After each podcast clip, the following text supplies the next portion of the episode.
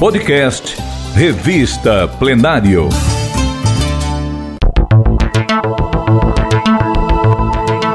Ouça agora a reportagem Dragão do Mar, um herói cearense. Texto publicado pela revista Plenário na edição de maio, junho e julho de 2014, com narração de Marina Rates.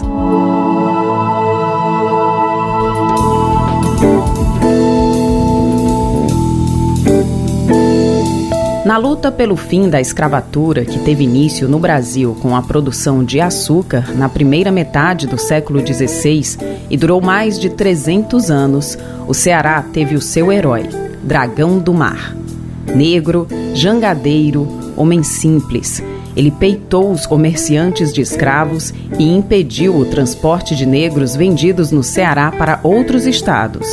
Já havia um movimento abolicionista contra a escravatura no Ceará que foi pioneiro entre os estados brasileiros na libertação dos escravos quando o jangadeiro Francisco José do Nascimento, mais conhecido como Chico da Matilde, convenceu os amigos jangadeiros e estivadores a tomarem parte na luta pelo fim do tráfico de escravos.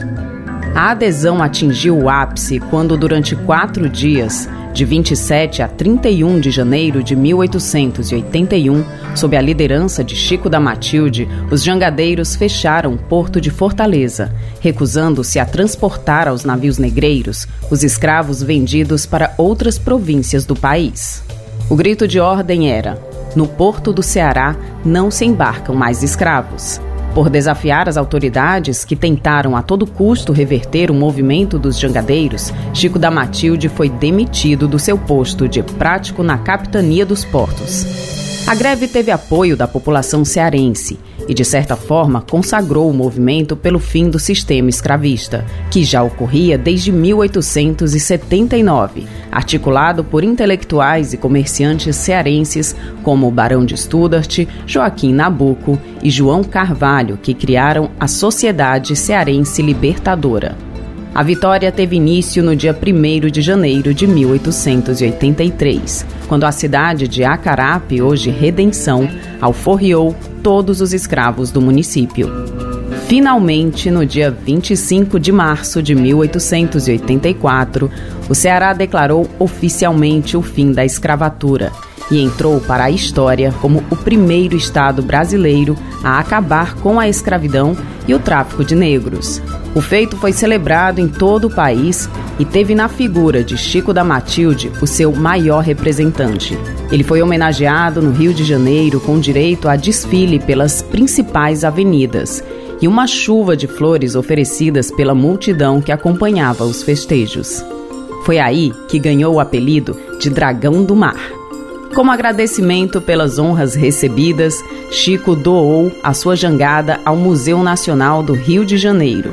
Quatro anos depois, sob pressão, o Brasil seguiu o exemplo cearense e proclamou a abolição dos escravos com a assinatura da Lei Áurea, no dia 13 de maio de 1888, pela Princesa Isabel. Como forma de reconhecimento, Ceará valoriza o seu herói. Instituições públicas, como escolas e centros culturais, homenageiam Chico da Matilde. A exemplo do Centro Dragão do Mar de Arte e Cultura, a Transpetro, subsidiária da Petrobras, quando foi presidida pelo cearense Sérgio Machado, batizou um dos seus navios petroleiros com o nome Dragão do Mar. Em Canoa Quebrada, terra de Chico da Matilde, a rua principal, conhecida por Broadway, na realidade chama-se Rua Dragão do Mar. A Associação Cultural Canoa Quebrada e o Conselho Comunitário Canoa Quebrada promovem anualmente a Mostra Dragão do Mar de Arte e Cultura.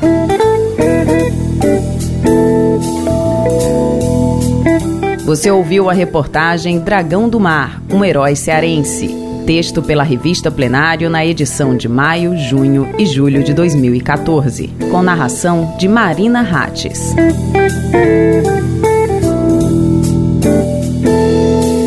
Leia essa e outras reportagens na página da revista no site da Assembleia Legislativa do Ceará. E você pode ouvir as reportagens no podcast Revista Plenário, nas principais plataformas de áudio.